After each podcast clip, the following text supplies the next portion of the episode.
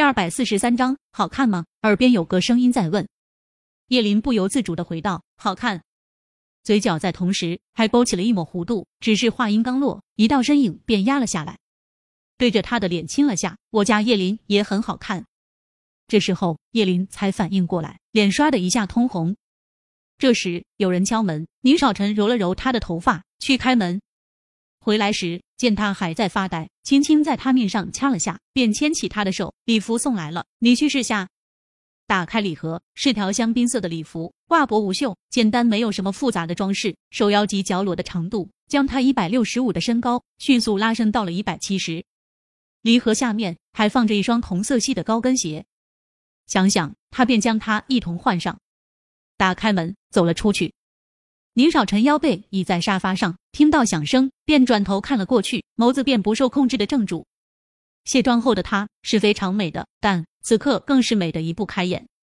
瞧她眼神不对，叶林转到餐厅前面，就着橱柜上的镜子看了看自己，确实很美，只是华服加身，让她有些不自在。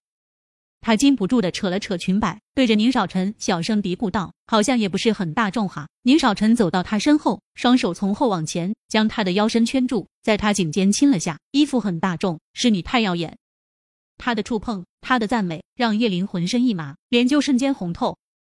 入夜晚宴是在一艘大型游轮上，灯光璀璨。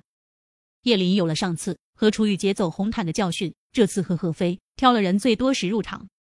虽然低调，但叶林出挑的外貌还是吸引了不少人的注意，都在私下小声讨论着他的来历。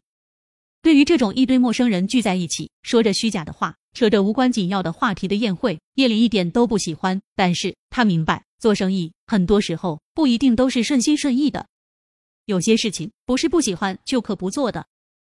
其实，在知道了外公的存在后，现在又有了宁少臣的心，他知道自己完全可以没必要那么辛苦。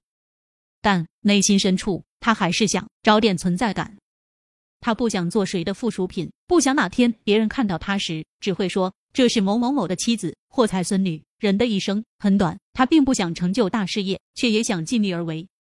叶林，你在这吃点东西，我去下洗手间，马上过来。宴会进行了大概二十几分钟，在带他引荐了几个重要人物后，何飞突然说道。顺着他的视线，叶林看到了一个三四十岁的男人，举止优雅，身边围了好几个美女。想起了那天何玲提过的那位于先生，心里了然。好的，你去吧，千万别跑远了，这里人多。何飞转身时又嘱咐了几句。叶林点头，下意识的又看往那边看了看，发现那男人在何飞走后，便从众多美女中退了出去，坐在一旁的沙发上，若有所思。心里似是明白了什么，会心一笑，找了个比较偏僻的地方。叶林拿出手机，翻看着手机上之前下载的化妆方面的书籍。